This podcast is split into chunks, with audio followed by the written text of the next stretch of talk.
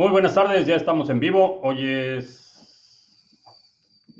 jueves, jueves no, jueves no, es miércoles 26 de mayo. Estamos listos para iniciar nuestra transmisión. Si es la primera vez que nos visitas, en este canal hablamos de Bitcoin, criptomonedas, activos digitales y algunos temas de política económica y geopolítica que afectan tu vida y tu patrimonio. Eh, estamos transmitiendo en vivo, audio y video vía Facebook, Periscope, Twitch, BitTube y Odyssey. Y tenemos también nuestro live stream de solo audio. Eh, estoy checando el precio de Bitcoin en este momento, 38.520. Eh, el transcurso de la noche madrugada estuvo fluctuando, está manteniéndose a este nivel de los 38.000. Vamos a ver cómo se comporta en lo que resta de la semana. Eh, vamos a ver ¿Sí lo dije o no lo dije? Que en este canal hablamos de Bitcoin, criptomonedas, activos digitales y algunos temas de política económica y geopolítica que afectan tu vida y tu patrimonio. Eh, si es la primera vez que estás por aquí, bienvenido, bienvenida. Eh, vamos a ver, ya está listo el chat en Odyssey, ya está listo, ya está por ahí Jack in the Box en Podbean. Interesante eh, noticia el día de hoy. El, eh, para Lightning Network, un, avance que creo que es muy significativo. Ya habían anunciado hace uh, no mucho, un par de semanas, anunciaron la parte de mercado de eh, liquidez para canales de pago y hoy anunciaron una, un nuevo upgrade, una funcionalidad que permite a los usuarios utilizar Lightning Network sin la necesidad de comprometer fondos o abrir un canal de pago. Y esto eh, también representa una oportunidad para eh, obtener algo de comisiones extras por parte de los operadores de canales de pago.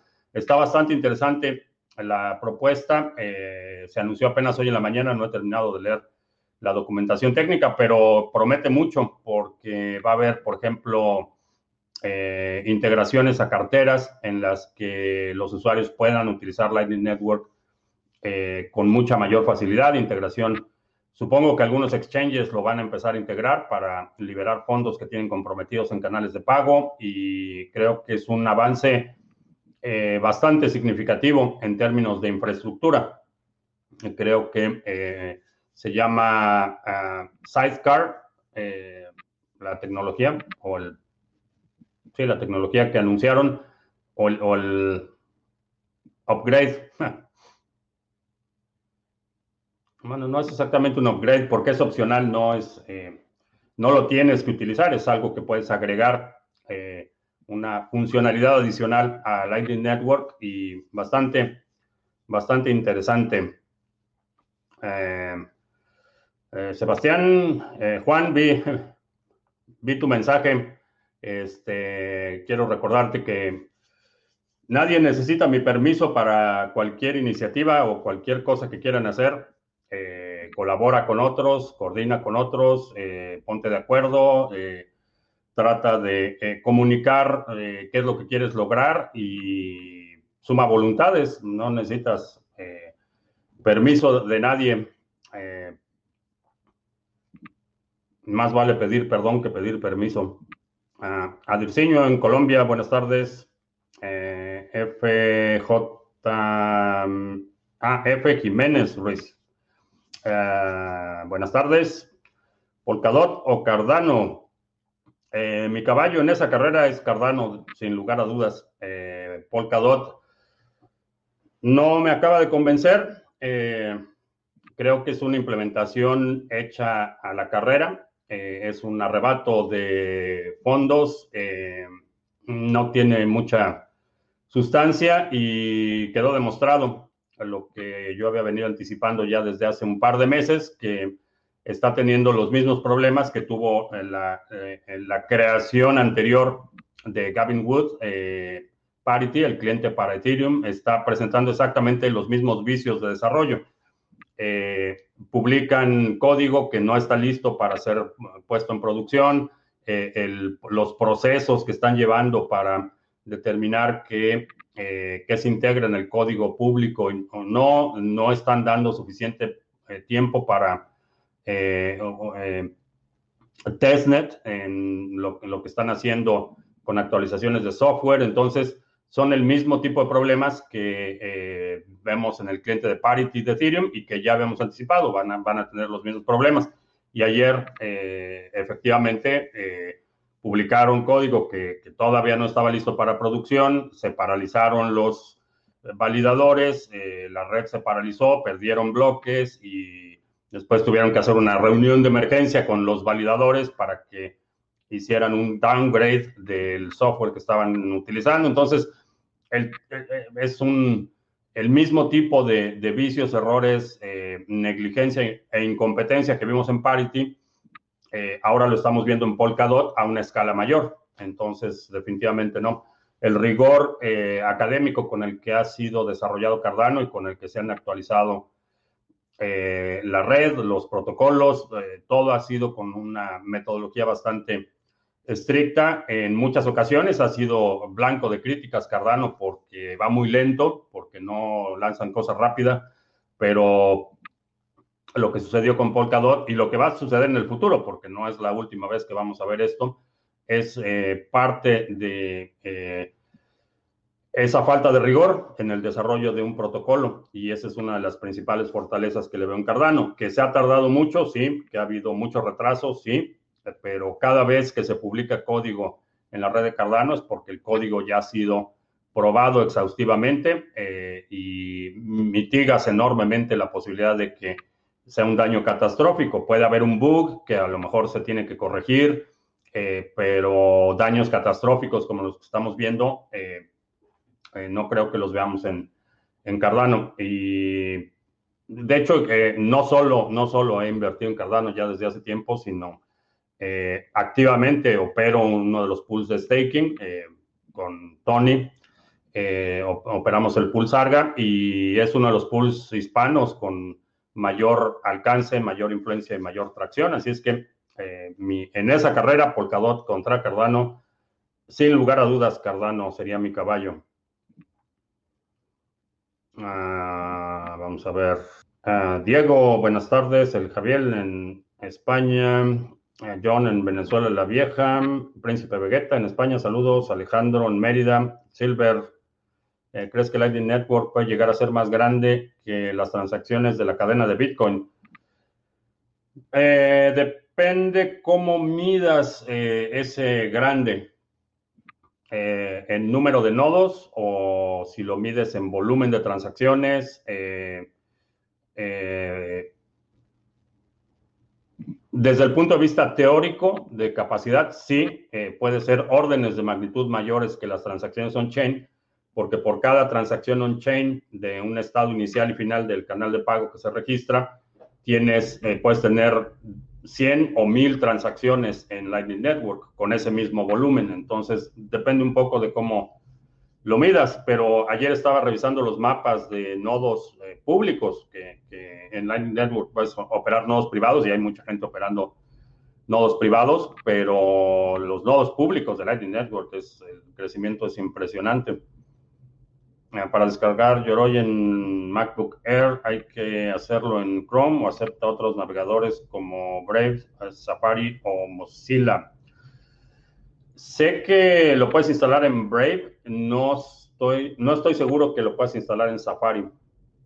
Eh, Mariano en Argentina, saludos. Matic, lo ves, pan para hoy y hambre para mañana. Eh, no he estado siguiendo el desarrollo de Matic muy, muy detallado, no te podría decir las perspectivas. Félix en Guadalajara, Whiskeyboard, saludos. Eh, Ferris Street Photo o algo así, en, España. Saludos. Eh, el ves futuro a Nano. La tecnología de, que utiliza Nano de, la gráfica dinámica cíclica creo que tiene mucho potencial y hay varios contendientes para eh, dominar ese sector. Creo que es un futuro un poco más lejano que lo que mucha gente anticipa. Creo que a largo plazo sí, en el corto plazo creo que todavía vamos a ver mucha volatilidad. Y, repito, una de las eh, ventajas y desventajas que tienen eh, los proyectos que están apostándole a ese modelo de red es que es optimizada para el Internet de las Cosas y el Internet de las Cosas tiene un, una enorme deuda técnica desde el punto de vista de seguridad que creo que se tiene que mitigar antes de que eh, sea viable y sostenible la transmisión de valor a través del Internet de las Cosas. Eh, creo que es un futuro un poco más lejano. Eh, Cardano va a ser el Google de la época y callará bocas en el futuro. Creo que la analogía es incorrecta porque Cardano es un protocolo por, mérito propio. Google no es un protocolo, Google es una, una serie de servicios que utilizan un protocolo eh, y esa es una diferencia significativa. El, eh, los, digamos, las, las entrañas de Internet, cómo se comunican los dispositivos y todo eso, eh, no es Google, eso es, son protocolos abiertos, este SPIP, es como explicábamos ayer, el desarrollo de protocolos. Entonces, Cardano es un protocolo. Sobre ese protocolo, a lo mejor sí vamos a ver uno o varios Googles construirse, pero no Cardano como protocolo. Eh, podría, digo, en esta analogía podría decir que a lo mejor Emurgo o otras de las organizaciones que están desarrollando eh, aplicaciones para Cardano pudieran ser, convertirse en los Googles del futuro, pero Cardano como va a ser, va a ser la carretera, vaya. Y en esa carretera vamos a ver camiones Google y vamos a ver eh. Fiat, el carrito, no Fiat, el dinero. Uh, Terry Ons en Venezuela, saludos. ¿Cuándo empieza la alt season? Eh, no sé dónde has estado, pero en muchas, en muchas monedas hemos tenido ganancias astronómicas. El Traza en Barcelona, saludos. Cambia saldo. Tengo un cliente que me paga en USDT mediante Binance, de los cuales necesito enviar a Estados Unidos mientras busco la forma de hacer el cambio. ¿Qué moneda estable me recomiendas? ¿USDT o BUSD? Mm, si es una transacción que, digo, si no es dinero que vas a estar estacionado, vas a tener estacionado, perdón, por meses, si es una transacción que vas a concluir en tres días, realmente no importa mucho cuál utilices la posibilidad de que durante esos tres días algo pase es bastante marginal. Mientras más prolongas el ciclo de esa transacción, es decir, si vas a tener esos eh, eh, USDT o BUSD por, por, dos años o por un año o inclusive por seis meses, eh, tu, riesgo va incrementando cada día que pasa. Si es una transacción que tu cliente te paga y tú vas a mandar ese dinero, es decir, una transacción que concluye en un ciclo de 24 horas, realmente no importa mucho cuál, cuál utilices. Eh, no utilizaría el, el, dólar de Binance, eso sí. Creo que el USDT te daría más opciones de liquidez. Mm, ¿Crees que puede haber un hard fork elongado Sailor version? Difícilmente. Eh, no creo que vaya, no creo que vaya a suceder. A lo mejor como un proyecto satélite si inventan algún token o alguna cosa así, como proyecto satélite, pero como hard fork de Bitcoin, difícilmente. ¿Alguna plataforma Lightning Network para ganar Satoshi Umbrella es una opción? Em, creo que lo que te puede dar mejor rendimiento en términos de ganar comisiones va a ser operar eh, tus propios nodos y puedes utilizar el Lightning Pool. Es una buena alternativa para que puedas ofrecer eh, tus canales de pago y obtener el máximo retorno. Eh, le has dado con todo la élite. Supongo que dices a la élite. Eh, Koala Loco en Drosseldorf. Saludos, Nenio. Ah, John en España. Relax Music. Buenas tardes. ¿Qué tienes para decir de Shiva? Nada que valga la pena o nada que los tenedores de Shiva quieran escuchar. Sandro, que los participantes, la invitación, ok, lo, lo checo. Buena iniciativa, creo que me da mucho gusto que estén tomando esas iniciativas y que van a salir cosas muy buenas de, ese grupo de trabajo. bueno, de, hecho ya han salido proyectos bastante buenos y, en las próximas semanas vamos a ver otros bastante interesantes, pero felicidades por la iniciativa, Sandro. Eh, ¿Ves una instancia donde los gobiernos poderosos incentiven a mineros como Marathon, favoreciendo su proliferación con subvenciones o precios de electricidad más atractivos y minan bajo los estándares seilorianos? Sí, ese es, eh, lo que comentaba ayer, que desalinea los incentivos. Entonces, eh, vamos a suponer que se crea este consorcio de mineros y de repente el consorcio de mineros es el que audita los pools y audita los mineros. Entonces, los mineros ya empiezan a incurrir en costos de eh, compliance y ahora tienen que pagar por la auditoría y tienen que pagar la membresía y, después las empresas... Eh, eh, proveedoras de energía eléctrica empiezan a pedir certificaciones, autorizaciones y vas eh, construyendo todo un andamiaje de, burocracia y de ineficiencia y oportunidades para corrupción que son externas a los incentivos en la minería. Entonces, lo que va a suceder es que en el largo plazo, cuando vemos este eh, continuo, continua erosión de los incentivos naturales, lo que vemos es que los mineros se vuelven más ineficientes, llegando al punto en el que en un caso extremo eh, vas a tener que, dar, este, eh, extorsionar, a, por ejemplo, no extorsionar, eh, sobornar, perdón, dar sobornos a, verificadores y darle, soltar dinero aquí, soltarle dinero acá para que te dejen operar y este tipo de, erosión de los mercados naturales que hemos visto en, muchos otros ámbitos. Eh, esa, es, una de las cosas que me preocupa, que, empezamos a, agregar estas, este andamiaje de burocracia e ineficiencia y, los proyectos se vuelven insostenibles, incosteables y llega un punto extremo en el que no puedes operar si no estás soltando dinero a los inspectores y, y soltando acá dinero por todos lados. Eso lo veo problemático. ¿Cuál crees que es la moneda que tiene más proyección? Bitcoin. A estas alturas del ciclo, ¿piensas en un rally similar al de principios de año en las alts o solo se enfocará en las subidas de Ethereum y BTC? No estoy seguro de Ethereum, pero creo que todavía este año va a dar muchas sorpresas. Creo que todavía vamos a tener muchos altibajos y, más altis que, bajos, diría. Ah, siempre dices que si BTC se va a cero, los compras todos, pero ¿cuál es tu plan en cuanto a inversionistas? Si esto pasa, crear un proyecto, mudarse a otro.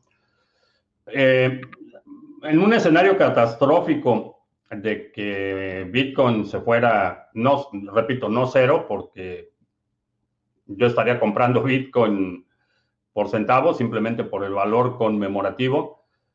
Hay muchísimas... Ah, eh, tengo la, ventaja de que tengo muchas habilidades que puedo utilizar para otros proyectos. Por ejemplo, puedo eh, finalmente, vamos a suponer que Bitcoin se va a cero y, tengo que hacer otra cosa. Puedo escribir un libro sobre cómo tenía todo y perdí todo con Bitcoin y, dar conferencias de la experiencia de Bitcoin, etcétera. Hay muchísimas formas de, eh, eh, capitalizar conocimiento, experiencia, eh, contactos y, después ponerlos a producir cuando sea necesario. Pero honestamente no, me, no, no es un escenario que me preocupe demasiado.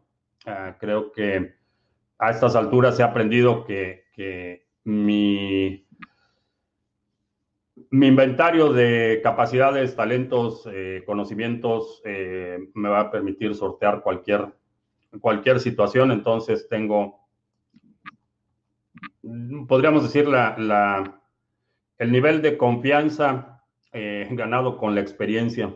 Ah, blockchain.info o blockchain.com son estafadores, hay muchas quejas de usuarios. No, no son estafadores, eh, pero eh, tienen una tecnología y tienen un, una política de operación eh, bastante deficiente y que ha dado pie a muchísimos hoyos de seguridad, a muchísimos problemas y a pérdida de los fondos de muchos usuarios. eh, es más un manejo negligente e incompetente que una franca estafa. Eh, pero sí hay que evitarlos como, como plaga.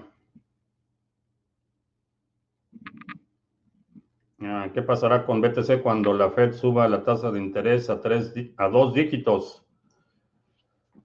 No lo sé, no sé qué va a pasar. Eh, no veo un escenario que por lo menos en la próxima década vaya a subir la tasa de interés a dos dígitos. Eso, es algo que no hemos visto en, en décadas y creo que van a tratar de controlar la parte inflacionaria, no mediante las tasas de interés, sino la estrategia que han estado utilizando, que es básicamente, en lugar de inyectar directamente el dinero a la economía, eh, lo que están haciendo es imprimiendo dinero, prestando ese dinero, ese dinero se está utilizando para comprar activos y es como están tratando de mitigar un poco el impacto, pero no veo un escenario. ¿Qué pasará con Bitcoin? No tengo idea qué pasaría con Bitcoin en un escenario en el que en Estados Unidos tengamos tasa de interés base de dobles dígitos. No tengo idea. Ah, las cadenas laterales como por ejemplo RSK heredan la seguridad de la cadena principal. No, no totalmente. El ancla sí hereda la seguridad de la cadena principal, pero la cadena lateral por sí misma requiere eh, su propio nivel de seguridad.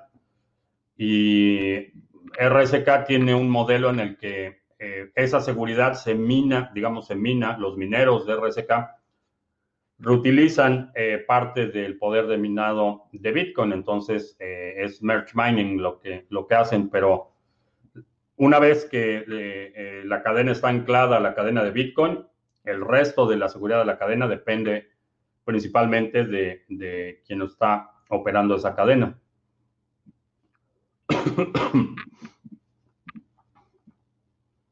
Porque las validaciones consecuentes no se hacen a nivel de protocolo de Bitcoin, sino se hacen a, a nivel del protocolo externo, por eso es importante.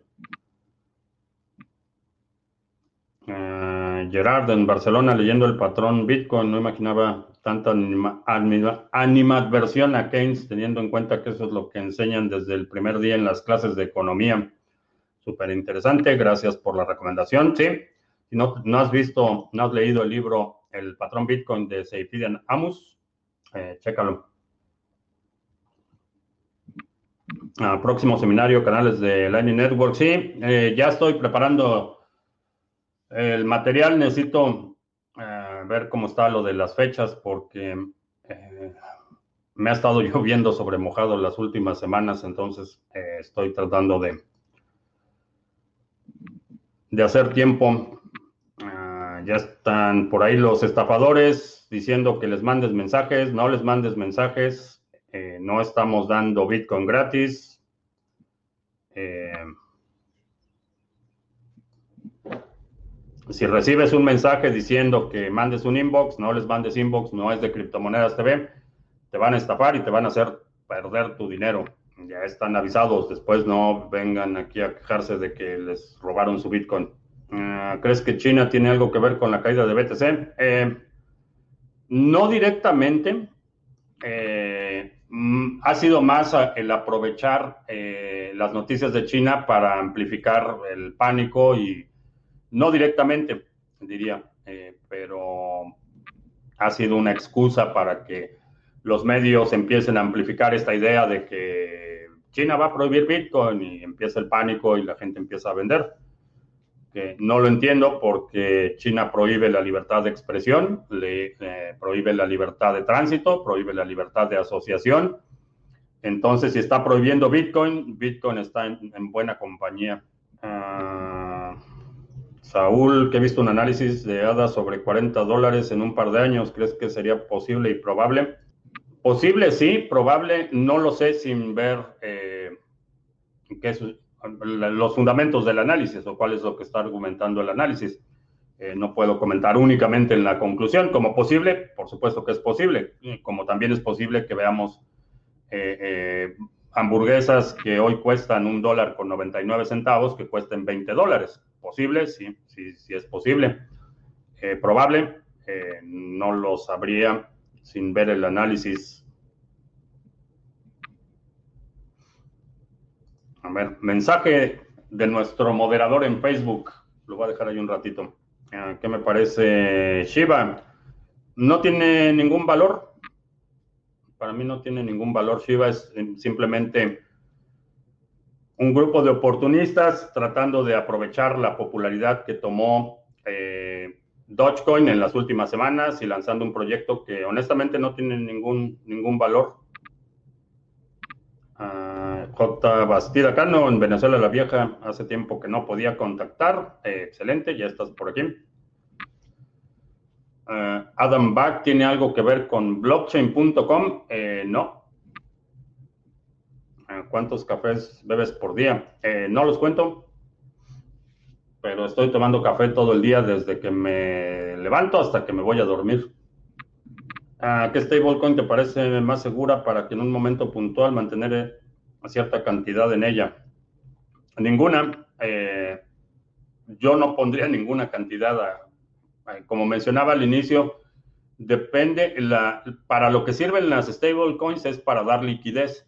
Y, y liquidez quiere decir que vas a concluir la transacción, que es una no es un instrumento de ahorro, no es un instrumento de reserva de valor, es un instrumento para liquidez. Entonces, si vas a mover dinero de aquí a acá, eh, un stablecoin es, es, bastante útil. Eh, como lo estaban promoviendo, por ejemplo, Bitso, que me parece absolutamente irresponsable que lo, eh, lo ofrezcan como una alternativa de ahorro en dólares. no, no fueron diseñadas para eso y en mi opinión el riesgo que estás corriendo es el riesgo sistémico del dólar y aparte el, riesgo del operador de ese stablecoin. Entonces, si quieres ahorrar en dólares, ahorra en dólares. Entiendo que hay muchos países en los que esto no es posible, que no tienen acceso a dólares eh, o hay restricciones en tipos de cambio. Entonces, es una alternativa a lo mejor no tan mala, pero, pero como segura, ninguna.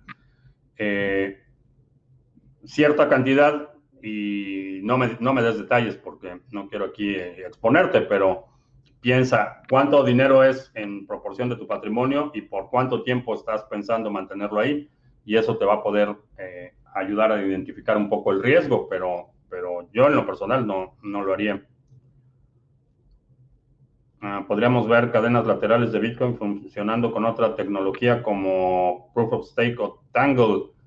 Eh, sí, de hecho, ya hay, ya hay algunos servicios que utilizan simplemente una base de datos eh, anclada eh, con timestamps en la cadena de Bitcoin. Eh, una vez que queda anclada esa transacción a Bitcoin, lo que sigue puede ser cualquier cosa. Puede ser, puede ser inclusive una hoja de cálculo en Excel, si eso es lo que sirve para el propósito que lo quieres hacer, puedes tener una hoja de, de Excel anclada a la cadena de Bitcoin. Ah, tengo dinero para comprar un carro de contado, pero no me urge. ¿Crees que me conviene más usar ese dinero para comprar BTC y comprar el carro el próximo año? Si no, si no tienes necesidad inminente de cambiar, diría ponlo en Bitcoin. Eh, ¿Qué café tomo? Café colombiano, eh, marca café colombiano traído de Colombia. Ah, ¿Cómo crees que las comunidades campesinas pueden adoptar el uso de criptomonedas para salir de la dependencia de los gobiernos y el Estado? Eh, ¿Cómo las pueden adoptar? Eh, es una cuestión de parte de voluntad y parte de eh, simplemente enseñarles las ventajas de utilizar este sistema. Peter McCormack estuvo en Guatemala y en El Salvador hace, por si no sabes, es un podcaster muy conocido en el sector. Estuvo en El Salvador y en Guatemala hace, me parece que la semana pasada, y ayer estaba viendo unos comentarios que hizo sobre eh, poblaciones muy pequeñas en El Salvador que, operan eh, prácticamente todo en Bitcoin, tienen sus canales de pago y, vas a la tiendita y, pagas con Bitcoin y todo el mundo recibe Bitcoin. Entonces es, es una labor de presentarle los beneficios. Ahora, las eh, comunidades pequeñas están ávidas de, cambios o, de algún alivio eh, que les permita eh, mejorar su situación y minimizar su dependencia de sistemas externos. Creo que eh, es una labor de, comunidad y de involucrarse, porque el, problema es que cuando estas soluciones vienen de fuera, generalmente son conducentes a que desconfianza por parte de la población local y, la posibilidad de una estafa es bastante grande. Entonces, eh, este tipo de iniciativas es importante sembrar las semillas de forma local cuando hay alguien local que manifiesta el interés y empieza a convertirse en el divulgador local, eh, la fricción y la resistencia que vas a, encontrar es mucho menor que si alguien de afuera viene con sus diapositivas y con su proyector para educar a la gente o tratar de convencerlos de que usen algo. La, mecánica es, es totalmente distinta y el nivel de resistencia va a ser enorme.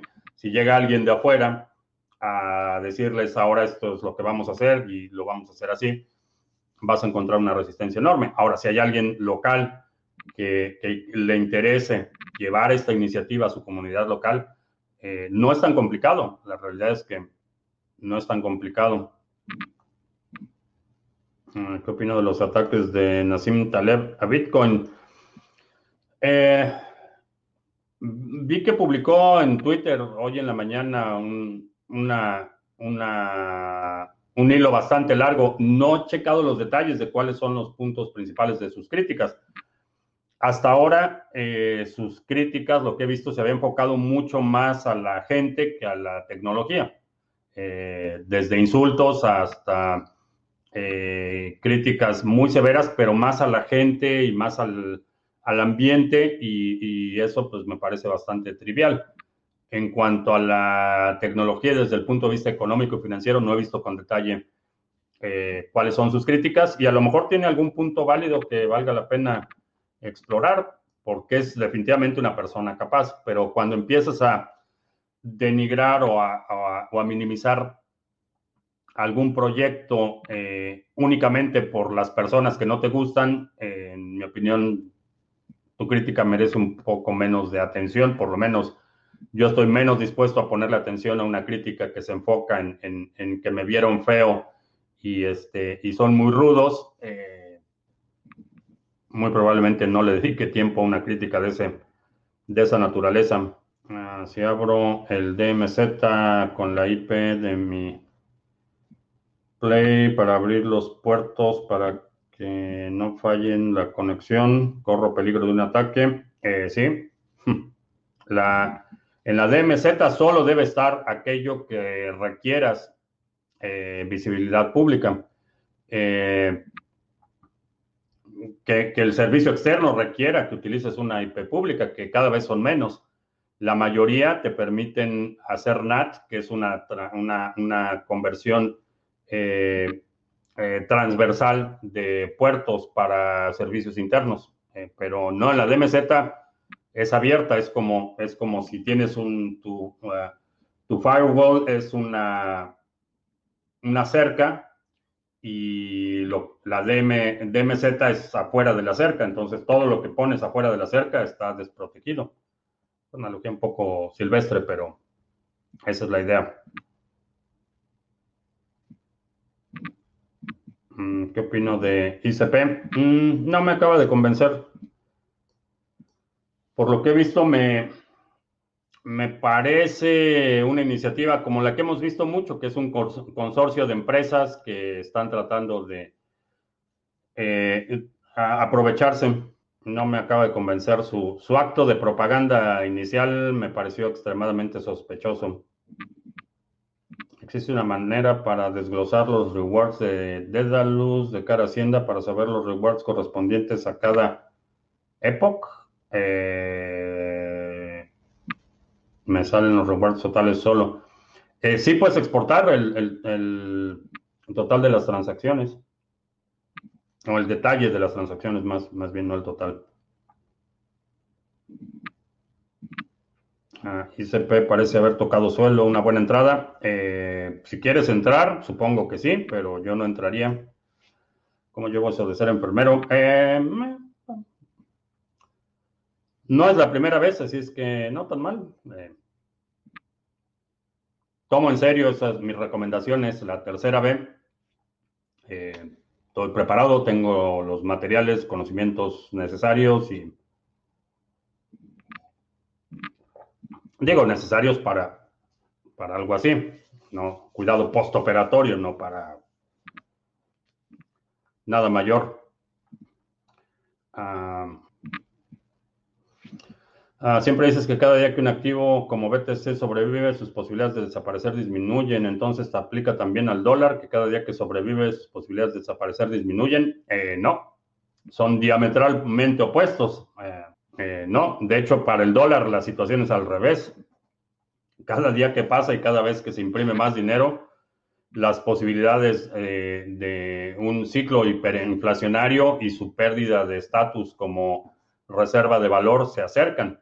Eh, son diametralmente opuestos. El famoso Michael Burry tutea que BTC será aplastado por el gobierno. ¿Qué opino? Eh, que lo intenten. No, no, no, lo van a lograr, no lo pueden detener. lo van a intentar, supongo que en algún momento sí pero creo que ya pasamos ese punto de, restricciones eh, totales y como mencionaba ayer, particularmente aquí en Estados Unidos, los estados tienen eh, mucho mayor, eh, opera, el, país opera más como una república federada auténtica. Entonces vemos muchas instancias en que el gobierno federal tiene prohibiciones, específicamente la marihuana es, está clasificado, es una droga clase 1 aquí en Estados Unidos y eso a nivel federal hace que sea una sustancia controlada y que esté prohibido su consumo, producción, tráfico, etcétera. Eh, hay muchos estados que le dijeron al gobierno federal, eh, no, muchas gracias, nosotros sí queremos este, eh, aprobar el uso de la marihuana y hay muchos estados en el que a nivel del estado la marihuana es, legal, tienen procesos, tienen en algunos casos es únicamente para uso médico, en otros para uso recreativo. Las autoridades locales sancionan todo el comercio, la operación. A nivel federal sigue siendo, eh, sigue estando prohibido, pero a nivel local no. Y creo que vamos a ver lo mismo con, con lo, lo, hemos visto, por ejemplo, con lo que se refiere al, al control de armas de fuego. Hay muchos estados que tienen prohibiciones más estrictas que el gobierno federal y hay otros que tienen, eh, vaya, un cumplimiento mínimo de la ley. Inclusive ahorita hay un movimiento bastante interesante en el que estados de Estados Unidos están emitiendo leyes que estrictamente prohíben la colaboración de autoridades locales, cualquier empleado o representante del, gobierno estatal, a colaborar en la ejecución, por ejemplo, de órdenes de aprehensión o de órdenes de cateo por violaciones a las leyes de control de armas. Entonces, creo que lo mismo va a suceder eh, con Bitcoin. Tenemos ya estados en Estados Unidos que abiertamente apoyan la tecnología, tienen ya leyes que benefician al sector. Entonces, si a nivel federal hay una prohibición, una restricción, creo que vamos a observar el mismo fenómeno. Entonces, ¿lo pueden intentar? Sí, sí lo pueden intentar, eh, pero no va a ser, no es algo que eh, que vayan a poder eliminar por completo. Eh, y lo que va a suceder es que van a producir o darle una ventaja adicional a otros países que no tienen ese mismo problema. Entonces, no es una, no es una empresa como eh, Napster que el gobierno federal pueda ir y cerrar la empresa. No, no funciona así. Ah, ¿Se podría correr un pool de Cardano en un celular? Eh, no. ¿Y se en el futuro? No. Bueno, en el futuro, en 20 años, a lo mejor sí, pero es una mala idea. DMZ no es algo de los militares en los routers. Eh, sí, DMZ es la zona desmilitarizada en un router. Sobre Shiba Inu, ya dije que para mí no tiene ningún valor, es un Resultados de oportunistas. Utilizas el sistema Robert Kiyosaki con la deuda. Eh, no sé a qué sistema de Robert Kiyosaki te refieras, pero si es eh, utilizar deuda para adquirir activos en lugar de para consumo, sí, me adhiero a esa idea. Eh, Gonki en Chile. He intentado adquirir el seminario, pero no encuentro alguna opción que permita pagar con BTC. ¿Por qué no me deja? Eh, no sé. Vamos a ver. Ah, pues no vas a ver la pantalla porque estás oyéndonos en Podbean. Así es que eh, sí está la opción de pago con BTC. Eh, cuando lo pones en tu carrito, ahí te aparece en opciones de pago te aparece Visa, PayPal, pagar con otras criptomonedas. Ah, caray, veras no aparece Bitcoin. Hmm, necesito checarlo. Qué bueno que me comentas. Lo voy a, lo voy a checar. Eh, por pronto, vamos de regreso. Puede ser que algo haya desconfigurado cuando moví el server.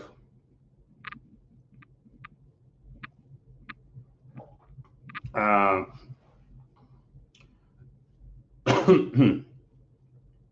cuando no tienes dinero para gráficas ni para nada, ¿cómo ves minar en tu PC con Monero, por ejemplo? Mm, no esperes un rendimiento muy grande si estás minando con una PC. Y la otra es que considera el desgaste que va a tener tu dispositivo, porque lo vas a tener que tener prendido 24 horas, 7 días a la semana. Vamos a ver, tengo aquí abandonados a nuestros amigos en Odyssey, Alberto. Eh, Ulises está por ahí también en Odyssey. Ah,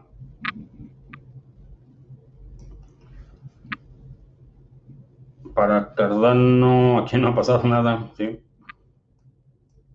holandés, ¿consideras que merece la pena actualizar, en la actualidad recibir pagos por Lightning Network y luego pasar, tener que pasarlos a, on-chain? Depende de, depende de cómo sean los pagos, eh, con qué frecuencia, qué volumen. Eh, hay, hay, muchísimas consideraciones que se tienen que hacer. Si vas a recibir un pago cada tres meses, eh, no vale la pena mantener abierto un canal de pago. Mm, si no lo vas a estar utilizando. Si, como yo, por ejemplo, recibes pagos con frecuencia, eh, sí vale la pena tener el, canal abierto y no necesitas, a, menos que tu flujo de efectivo lo demande, no necesitas pasarlo de inmediato a on-chain. Ah, cuando un hacker se roba un Bitcoin, significa que se transfiere una dirección que él controla sin autorización del actual holder. Eh, sí, Básicamente eso significa. Ah, no tienes temor a que medida de que Bitcoin se va haciendo más grande y entra cada vez más gente menos educada financiera y psicológicamente, sean más susceptibles a la manipulación del mercado, tipo Chinaban, e influencers, tweets. Eh, es, un, es un proceso inevitable eh, y es parte de lo que hago aquí todos los días, es tratar de minimizar o contribuir en la medida de lo posible a que la gente entienda de qué se trata, cómo funciona, por qué es importante, eh, cómo protegerse, eh, que, entienda el sector en el que se está involucrando. Eh, pero no es algo que se pueda evitar, no hay forma de evitarlo. podemos mitigarlo un poco con lo que hacemos aquí, por ejemplo, es una pequeña contribución a mitigar ese impacto, pero fuera de eso escapa nuestro control. Ahora, está el otro lado de la ecuación, porque si pusiste atención en tu educación eh, media, eh, sí, educación media, todas las ecuaciones deben estar balanceadas. Entonces, por un lado, tienes mucha gente tomando eh, decisiones con poca información o mucha emoción, pero por otro lado, al otro lado de la ecuación está el volumen del mercado. Mientras más grande es el volumen del mercado, más difícil se convierte que este tipo de actos de propaganda sean efectivos, porque eh, el la masa de dinero que se requiere, el alcance que debe tener este ciclo de pánico o ese acto de propaganda, cada vez tiene que ser mayor. Eh, vamos a suponer que en el 2009 había 20 personas involucradas en Bitcoin comunicarse con esas 20 era relativamente fácil y lo hacían a través de la lista de cyberpunks. No había mucho, eh, no había mucho que hacer. Hoy en día, para comunicarte con toda la gente involucrada en Bitcoin, necesitas muchos medios de comunicación y necesitas, estamos hablando ya de millones de personas. Cuando mayor, en cuanto mayor es la masa de gente participando, los esfuerzos de propaganda también tienen que ser proporcional al, número de personas que quieres influir. Entonces, se van balanceando un poco las cosas. Eh, ¿Cómo utilizar un token nativo en la red de Cardano? Eh, si por utilizar te refieres a recibir o enviar, o si me puedes aclarar a qué te refieres con utilizar.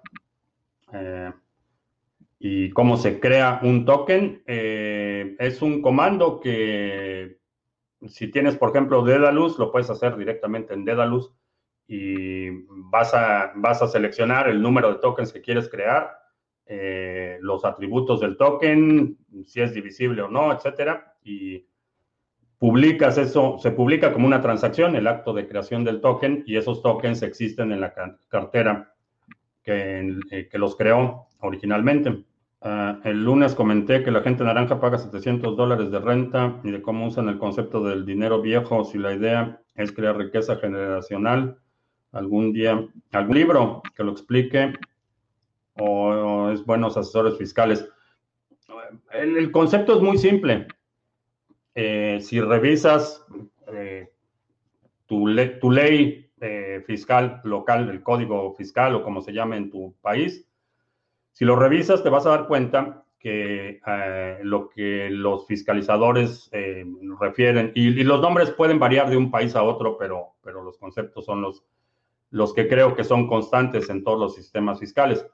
Eh, todo lo que es salarios, por ejemplo, ingresos directos que tú trabajaste y alguien te pagó, un porcentaje de eso se va a pagar impuestos. Eh, si tienes una propiedad y recibes una renta, esa renta es un ingreso y de esa renta un porcentaje se va a impuestos. Eh, si eres eh, freelance, por ejemplo, o, autónomo, como les llaman en España, un porcentaje de tus facturas se pagan en impuestos porque es un ingreso. El modelo que explicaba es que ese ingreso, realmente el dinero que tú recibes, no es el pago por un servicio, sino es un préstamo. Entonces, eh, tengo, y, voy a utilizar Bitcoin para, este ejemplo, eh, que no es una recomendación, es algo que debes eh, evaluar de acuerdo a tu situación personal, pero vamos a suponer que tienes un Bitcoin. Un Bitcoin vale 38 mil dólares. En lugar de vender ese Bitcoin, obtener 38 mil dólares y comprar, por ejemplo, un coche, lo que haces es utilizar ese Bitcoin para obtener un crédito. Ese crédito te va a permitir adquirir otras cosas sin que ese acto de dar Bitcoin y recibir dinero sea una venta y por lo tanto no es un ingreso. Entonces, lo que tienes es una deuda. Entonces, para la federación, para los fiscalizadores, no solo no es un ingreso que no está sujeto a las mismas restricciones que si vendes tu Bitcoin, ganancias de capital, eh, sino que además en muchos casos los intereses que pagas por la deuda son deducibles de impuestos.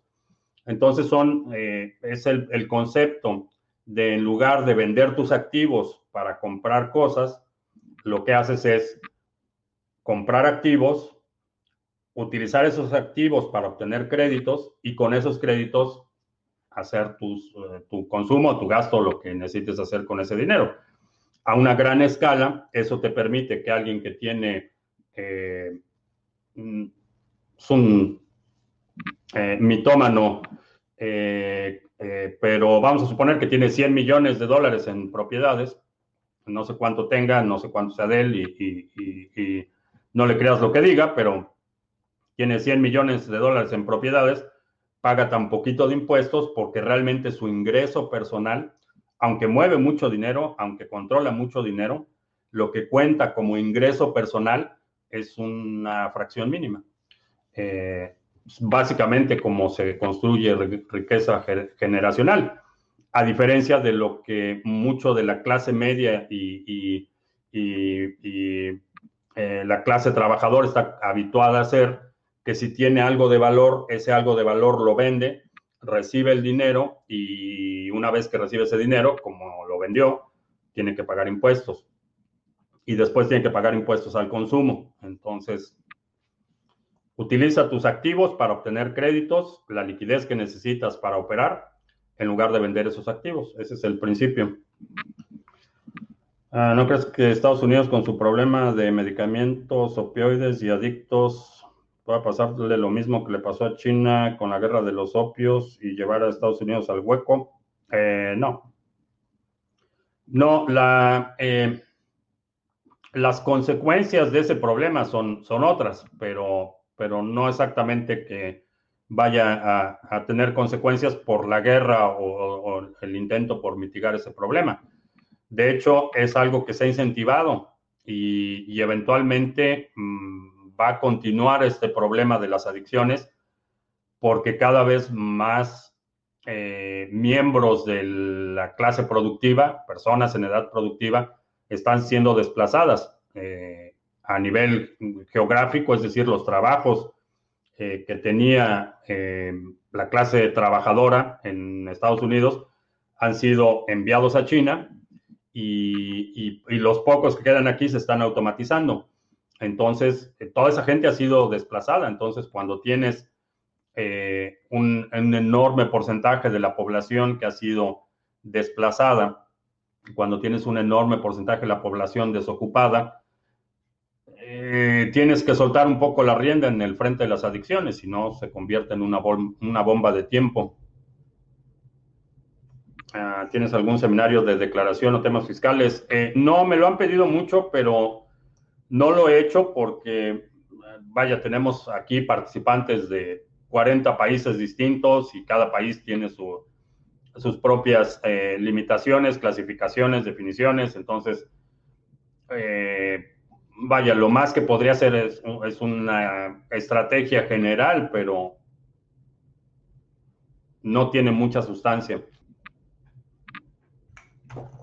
Ah, por cierto, hablando de seminarios, vamos a hacer anuncios rápidamente. Eh, te recuerdo que eh, extendimos la promoción del Bitcoin Pizza Day hasta el 29 de mayo, así es que todavía tienes un par de días para aprovechar la promoción. Es 30% eh, de descuento en todos los seminarios de Criptomonedas TV. Tenemos los seminarios de eh, reseteo, control de privacidad, reseteo 2021 para que tomes el control de tu privacidad. Eh, robots y trading automatizado, balanceo de portafolios, eh, flujo de efectivo y criptoactivos, trading, seguridad, etcétera. Chécalo. un portafolio amplio de seminarios, mucho conocimiento para que puedas, que puedas aprender más sobre. Ah, no era este para que puedas aprender más sobre el sector y que puedas maximizar tus oportunidades. 30% eh, de descuento. Y también te recuerdo, tenemos el pool Sarga en Waves. Eh, tenemos 9.778 Waves en stake activo. El pool eh, envía recompensas cada semana. Si quieres participar en este pool, delegar tus Waves y recibir las recompensas del Pool Sarga. Ahí está la dirección. Y también el Pool Sarga en la red de Cardano. Vamos a todo vapor. Excelente trabajo que ha hecho Tony en la operación del pool. Eh, cerramos un epoch bastante bueno ayer, cumpliendo con la expectativa de 26 bloques. Eh, vamos bastante bien en este Epoch eh, también. Así es que si tienes ADA y lo quieres poner a trabajar, quieres recibir recompensas por participar en el pool, eh, ahí está el pool Sarga. Y esos son los anuncios. Eh, ¿Qué plataforma recomiendas para utilizar el Bitcoin como colateral? En la que yo utilicé es Lend. Sé que hay otras opciones y cada una tiene sus particularidades. Me preocupan, una de las cosas que me preocupan con las plataformas es, ok, les doy el Bitcoin como colateral, eh, qué va a pasar con ese Bitcoin. Y si no son bastante claros de qué pasa con ese Bitcoin, eh, evitaría esa plataforma. La otra es eh, las plataformas que te piden un porcentaje muy pequeño de cobertura, es decir, las que te dan más Bitcoin o más dinero por menos Bitcoin, en mi opinión están operando con un rango que es bastante estrecho considerando la fluctuación que ha tenido Bitcoin históricamente. Entonces, la posibilidad de que liquiden tu posición por un movimiento es mucho más alta si la relación del préstamo es, eh, eh, eh, por ejemplo, el 25%, que si es el 50%. Esa, esos movimientos te van a hacer que, los, que tu riesgo sea mayor. Vaya. Entonces, la que yo utilicé fue Lend y la, experiencia fue bastante buena. Eh, la, verdad es que hasta ahorita eh, todo va bien y vaya, checa, checa, Lend es la que yo estoy utilizando. ¿No crees que si China creció con toda la matanza y dictadura, otros países también harán lo mismo para seguir el ejemplo? Ya que si a ellos le funciona, ¿por qué en otros países? El crecimiento de China no es consecuencia de la matanza y la dictadura no es consecuencia de eso, porque ha habido muchos, muchos otros países que han hecho la, misma clase de atrocidades y, han desaparecido o están en, la bancarrota. Eh, llámese Venezuela, por ejemplo. Eh, la devastación del país ha sido enorme y han cometido el mismo tipo de atrocidades que ha cometido China. Y están, ya desbancaron a Haití como el país más pobre. Entonces, Ah, te pide el KYC. Sí, sí requiere KYC. Eh, porque el tipo de préstamo que yo pedí me depositaron directo una cuenta de cheques, entonces sí, obviamente necesitan todos los datos. No sé con los préstamos en USDC eh, si te pidan también KYC, eso no, no tengo idea. Ah, Cripto Bastardo lo liquidaron en uno de sus últimos préstamos, eso comentó en el último directo. 21.140. Sí, muchísima gente, el fin de semana, muchísima gente fue liquidada. Y, bueno, no sé exactamente la, situación de, de Cripto Bastardo, que cómo estuvo, pero yo recibí una notificación eh, eh, cuando el precio se desplomó, recibí una notificación diciendo que eh, necesitaba incrementar el nivel de garantía para estabilizar el, crédito y, y, fue lo que hizo, fue incrementar la garantía. No sé bajo qué o qué tanta holgura tuviera eh, Cripto Bastardo, pero para mí no fue problema. Me dijeron necesitamos más Bitcoin como garantía eh, y, vaya, proporcionalmente de, bueno, ya no voy a dar muchos detalles, pero vaya, no fue, no fue problema. Si obviamente no, no, no mantienes el nivel de garantía requerido, eh, sí, te van a liquidar. Por eso, esa es una de las razones por las que en el peor escenario, eh, por ejemplo, si te liquidan y utilizaste ese crédito para comprar una televisión grandota, pues bueno, te quedas con la televisión grandota. Eh, por eso recomiendo utilizar este tipo de estrategias para adquirir activos que te van a producir dinero, no para consumo, eh, no para que pagues tu renta, por ejemplo, pero si lo vas a utilizar para comprar eh, una máquina que te va a permitir hacer algo. Eh, en el peor de los escenarios te liquidan el préstamo, eh, pero te sigues quedando con el activo. Todavía tienes algo que te va a estar produciendo en el peor de los escenarios. Pero si, ese crédito lo utilizaste, repito, para una televisión, pues te quedas con tu televisión. Lend trabaja con euros. Eh, trabaja en muchos países. Eh, creo que todo está denominado en dólares y harán la conversión o tu banco hará la conversión. Eh, si recibes el, la transferencia. Uh, Norex. Don, tengo vacaciones en un par de semanas, junio, julio. Creo que serán meses interesantes para posicionarse. ¿Alguna recomendación estos días para monitorear o hacer? Eh, asegúrate que tengas la custodia de todos tus activos. no mantengas dinero en exchanges y por lo demás, no te preocupes, disfruta tus vacaciones. El mercado va a hacer lo que va a hacer. solo mitiga tu potencial de exposición a eh, ataques y problemas de terceros. Mientras tú tengas la custodia de tus activos, vete de vacaciones tranquilo y no pasa nada. Pero al cripto, por primera vez viendo el live en Odyssey, excelente. Vamos a ver si por acá en Podbean tenemos otra pregunta. ¿Qué opciones hay para poner BTC en garantía en México? Jack in the, eh, Jack in the Box pregunta, ¿Qué opciones hay para poner BTC garantía en México? Eh, Lend da servicio en muchos países, me parece que está incluido México. Ah, Andy, trabajando en el campo, preparándome para el apocalipsis.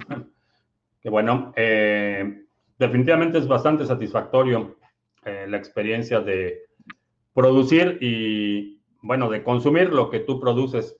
Es un, una experiencia bastante, bastante recomendable. Si no lo has hecho, te recomiendo que pongas, aunque sea una maceta con eh, hierbas, o que pongas, este, que tengas una maceta con menta, romero, este, o, cualquier otra hierba o hierbabuena o algo así, eh, que pongas una maceta ahí con lechugas o alguna planta, definitivamente recomendable. Ah, Sandro, yo ya empecé a monetizar en BTC mi 3D. Excelente, felicidades. A ver si la próxima sesión del grupo La Estrategia 2021 nos platicas en qué vas. Te damos ahí un espacio para que nos, nos presentes tus avances. Eh, Bull dice que sí está incluido México.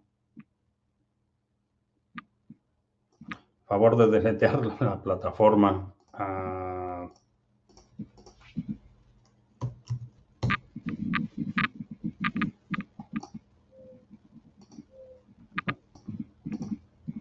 Esta es la plataforma. Es, se escribe L de Luis, E de Ernesto, D de Daniel, N de niño, punto, I de Ignacio o de Oscar. Eh, esta es la plataforma. Y te recomiendo que cheques la entrevista que tuve con Mauricio, eh, uno de los cofundadores. Y si utilizas la plataforma, ahí cuando te registras hay un campo que dice que cómo conociste de la plataforma, diles que conociste de la plataforma por Criptomonedas TV. Eh, a veces eso nos ayuda un poco. El proyecto Energy Web Token, cuyo objetivo es la descarbonización, parece un proyecto muy poco evaluado. Eh, mm, no lo sé. He visto muchos proyectos eh, que tratan de resolver ese problema, pero no estoy convencido.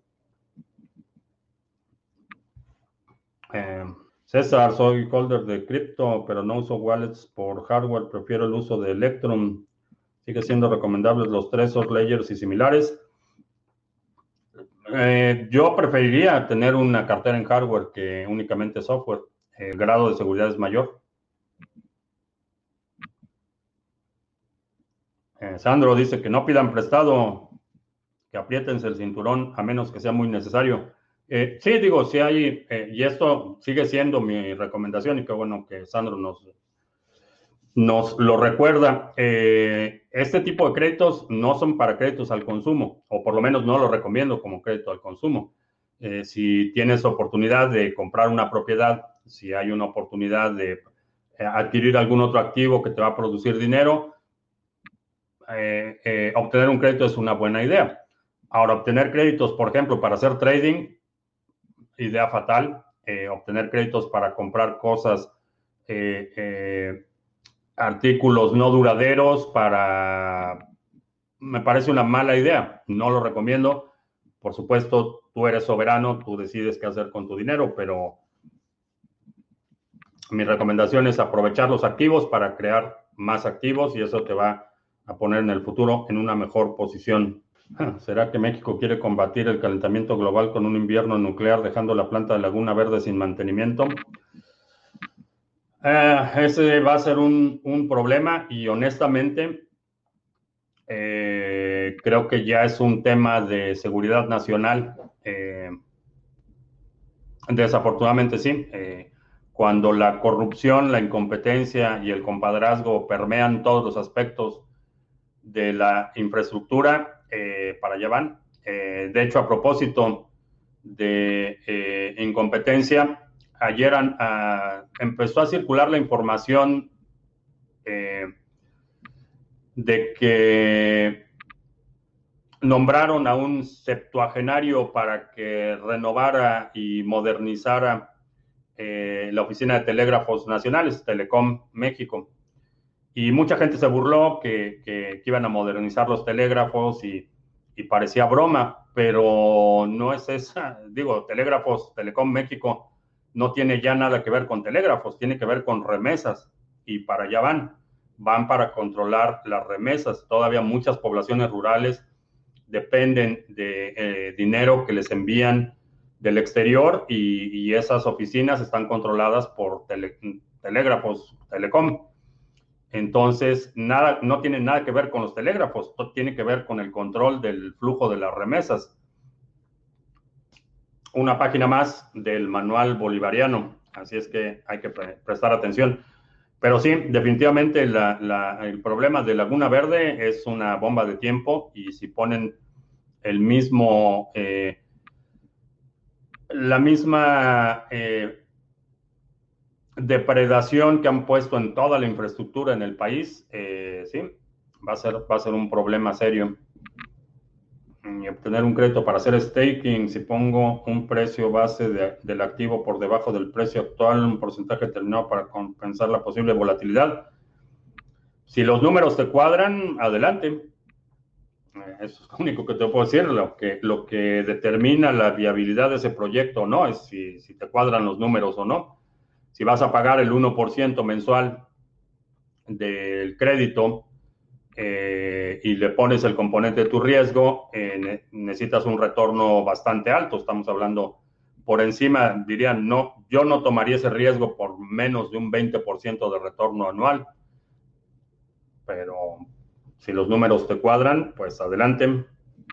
Ah, por cierto, funciona para, para compra de terrenos o solo condominios o cosas así en temas de casa habitación.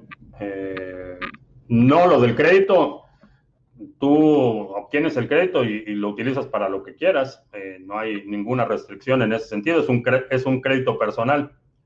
Eh, si tienes, por ejemplo, si quieres comprar un terreno y el terreno te cuesta mil dólares, eh, una vez pones tu garantía de Bitcoin, te dan los mil dólares y tú con esos mil dólares puedes comprar lo que quieras.